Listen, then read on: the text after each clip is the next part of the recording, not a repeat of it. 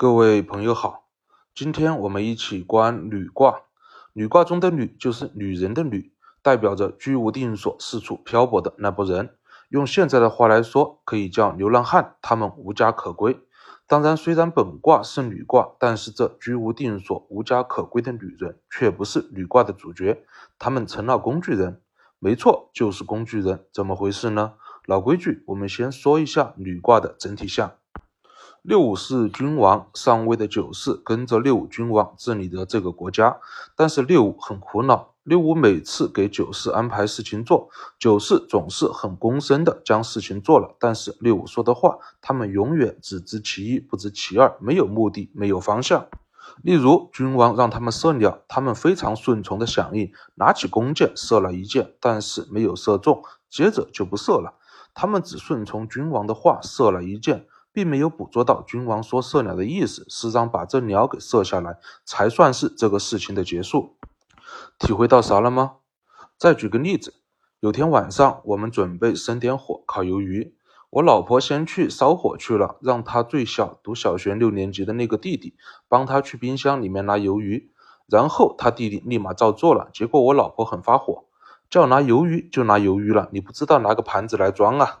于是他弟弟又去拿了个盘子上去，我老婆又叫他拿点芥末过来，接着他弟弟真的又拿了一管芥末过去，我老婆又开始发火了，叫拿芥末就拿芥末，你不知道拿点生抽和蘸碟呀？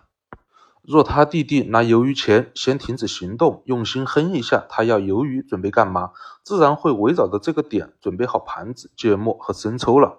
再谨慎一点，把纸巾也准备好，就不会挨骂了。女卦中。六五君王给上位的九四大臣安排事情，大臣处理的方式就是我老婆的弟弟处理方式，这种态度非常躬身，非常顺从，一叫干嘛立马就干，但是抓不住重点。现在的有句流行的话，职场老黄牛，就是女卦中九四的做事状态。六五君王得中，自然不会去骂自己的大臣，否则产生芥蒂，影响团队和谐，会因小失大。六五君王是怎么办的呢？六五君王心中小哼了一下，立马哼到了一个计策。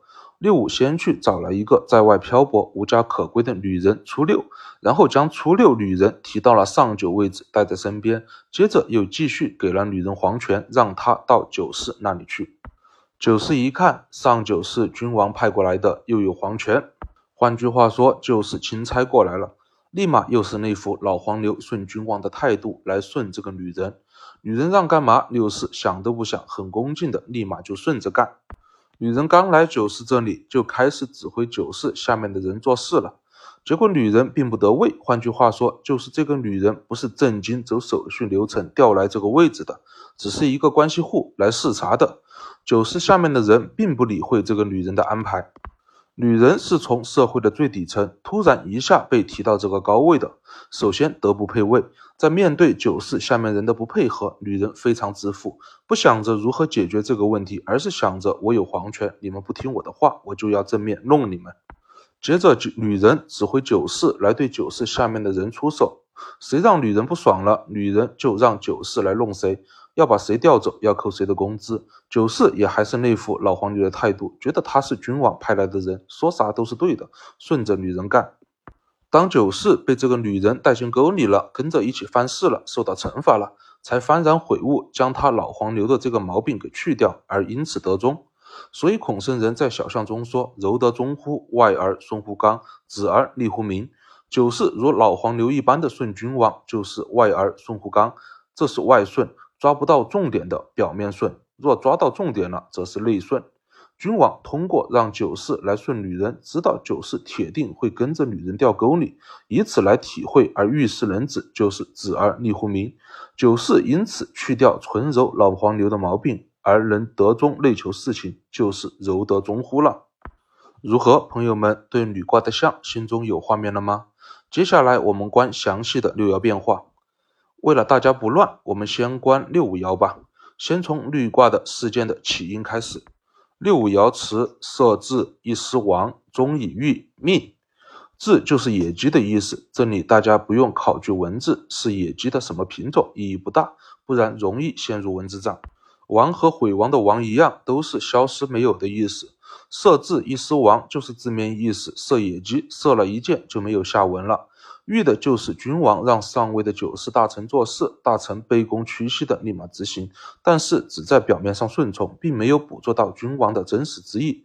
就像君王让九世射野鸡一样，九世就真的拿起弓箭射了一箭，就没有下文了。殊不知，君王真正的意思是将这只野鸡射下来，才是这件事的完结。《论语里仁篇》中，孔圣人说：“古者言之不出，此攻之不逮也。”其中“言”就是有抱怨的意思。古人有抱怨不说，最此公孙顺势，却抓不住事情的重点。说的正是九世公孙顺六五君王做事，却只在表面抓不住重点。当然，六五君王可是德宗的，虽然对九世有言，但是也不会说出来。六五自会以德宗的做法来将九世给调整出来。六五爻辞下半句：“忠以于命。”欲就是荣誉美名，命就是六五得的天命。忠以欲命，就是就算九世如此，但最终都会完成六五君王的天命而获得美名荣誉。所以孔圣人在小象中说：“忠以欲命，上逮也。”逮和此攻之不逮的逮一样，都是捉住的意思。欲的就是捉住重点，上逮就是上位的九世，最终也能捉住重点。设置一失亡，九四顺六五做事抓不住重点，像癞蛤蟆一样捅一下跳一下，这是女卦的象的起因。终以欲命，九四经过六五用女人的操作，最终能抓住重点，完美完成六五的天命，这是女卦的象的结尾。现在原因有了，六五心中小亨后，准备用在外漂泊的女人来治理九四的病，说干就干。接着我们观六二爻辞：女祭次怀其之，得同仆贞。记得甲骨文画的是一个人已经吃完饭了，女祭就是玉的六五已经将找女人这事完成了，已经找好人选了。次怀其之的之，孔圣人在乾卦团传中也说过：大哉，乾元，万物之始，乃统天。什么意思？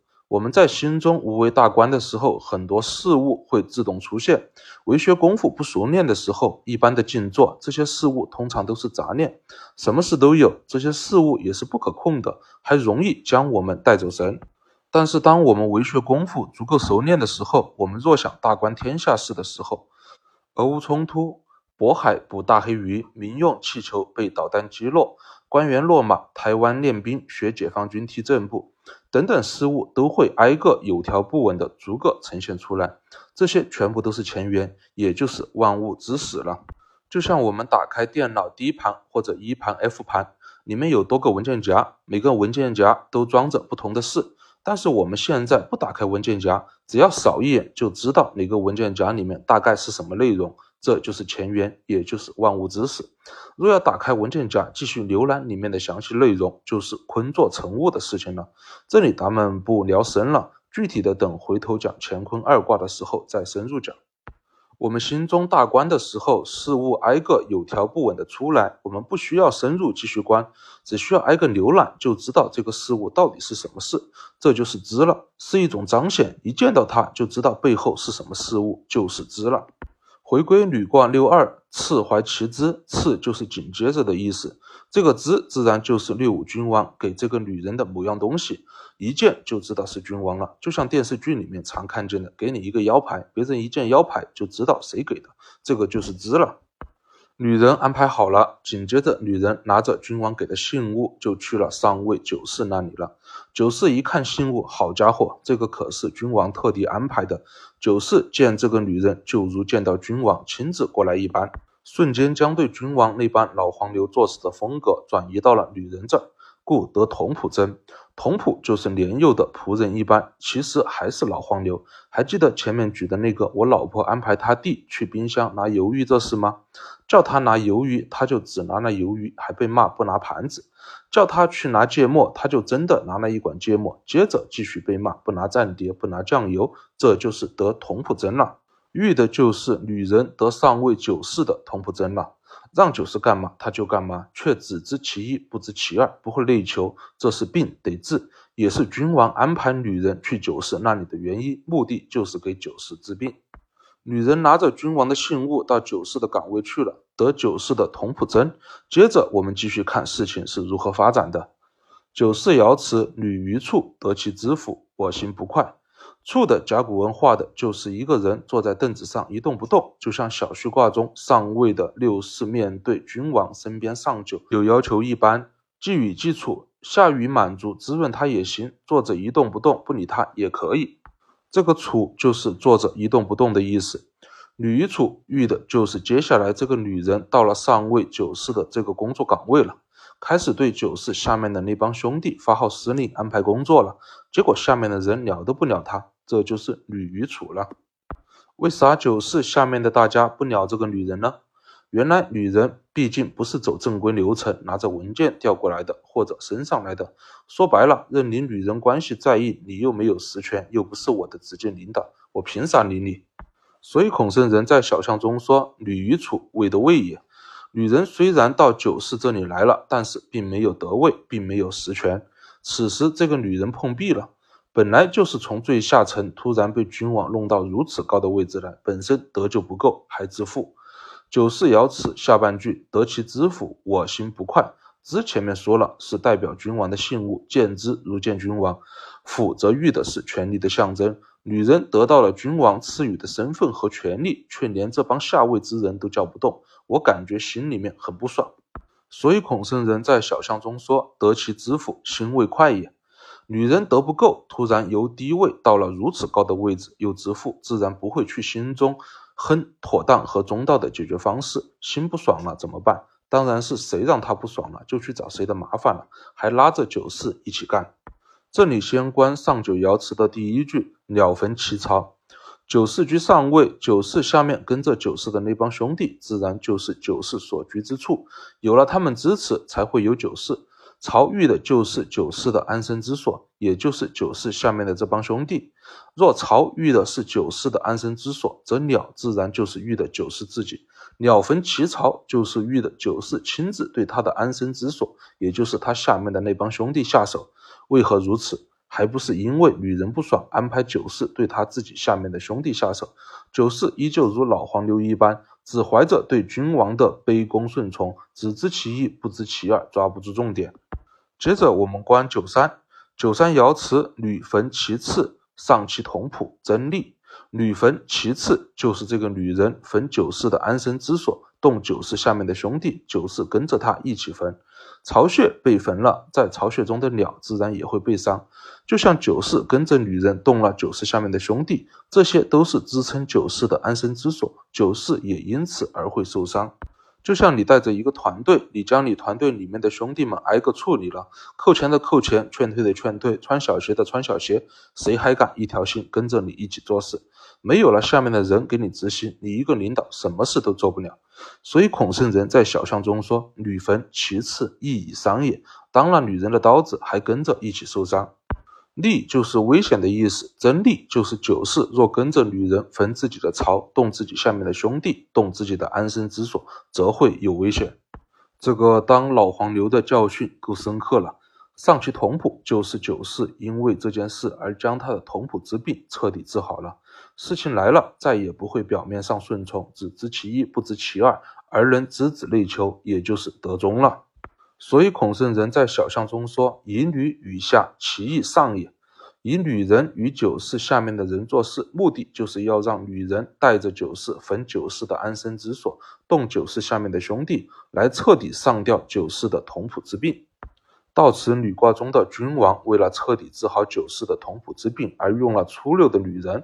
这个女人完全就是一个工具人。大家肯定很好奇，现在女人的任务完成了，成功带着九世将九世的老巢安身之所给焚了，她的使命完成了。那她的结局如何呢？初六爻辞：女所所思，其所取哉？所所，说文解字中说是遇碰撞的声音，不过我综合整体卦象来看，应该是砍头的声音。孔圣人在履卦大象中说：“君子以民慎用刑而不留欲”，说的就是最后如何处置初六这个女人了。行的战国文也好，西周文也好，画的就是一个人在台子边被砍头的事。战国文的刑怕意会不了这个意思，直接在台子中间画了一个点，代表被砍下来的头。欲就是刑事案件。慎用刑而不留狱，就是要谨慎判死刑，将他判死刑的罪状全部清清楚楚列出来，以留存的意思。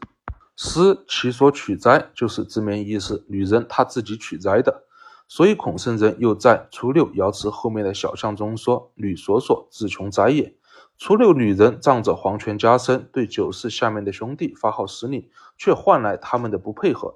若此时女人内求在心中亨，自会内求出合中道的方式，而让他们能配合自己，达成自己想做的事，可能还会有功。